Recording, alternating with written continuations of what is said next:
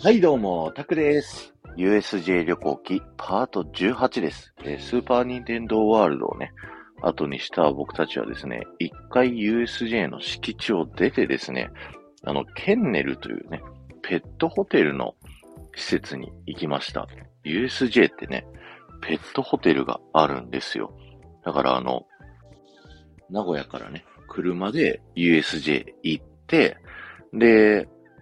USJ の駐車場止めてね。で、そのまま車でそのペットホテルにこうワンコ預けてですね。で、一日遊んで、で、ワンコと一緒に USJ から帰ってくるっていうね。日帰り USJ というのがね、ペットを連れてる方でもできたりするんですよね。あの、結構ね、ペット連れてる方で旅行行くときっていうのはね、あの、近くのペットホテルとか、まあ、あの、動物病院なんかに預けて、えーそれで行かれるとかっていう方も多いなんですけど、えー USJ は、その施設自体に、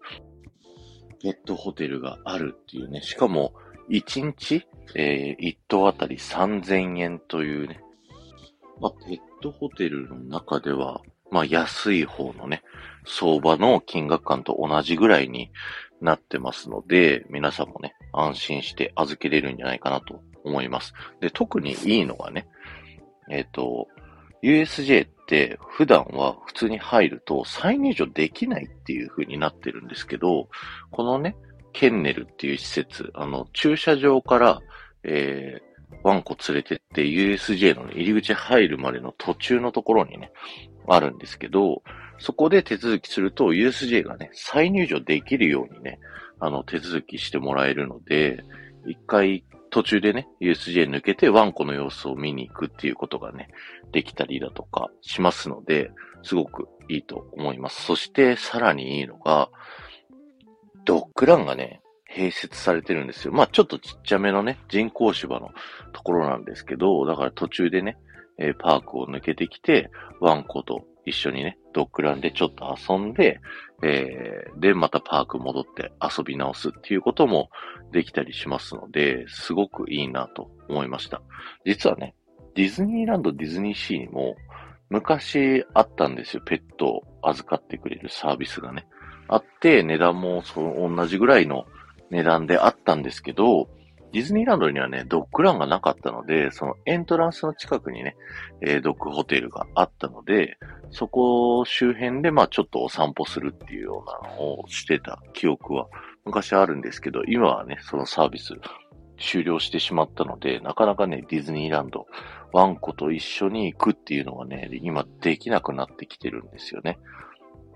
まあね、あのー周辺のホテルに一箇所ね、預けるところあるんですけど、まあなかなかね、そこまで行くと遠いなっていうところもあったりしますけどね。で、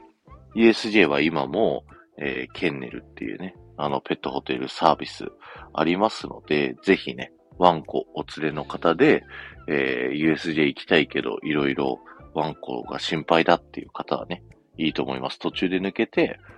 えーそのワンちゃんにご飯あげたりだとか、えードッグラン、あと、もっと長距離でね、散歩しなきゃいけないって方も、途中で一旦ね、あの、施設出て、えっ、と、お散歩をね、ロング散歩するっていうこともできますので、いいなと思います。だから僕たちもね、ワンちゃんたちが、あの、おりますので、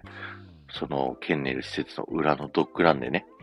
あの、一緒に遊んで、で、夕ご飯をあげて、で、また、ワンちゃんね、預けてパークに戻ってたというね、そんな流れだったので、今回はケンネルの紹介でした。えーっと、詳しくはね、あの、いろんなワクチン証明書とかいろんな書類がいるので、もしそれ利用したいよっていう方はですね、ホームページで調べていただいたり、USJ のね、えー電話窓口に電話していただいたりするのがいいかなと思います。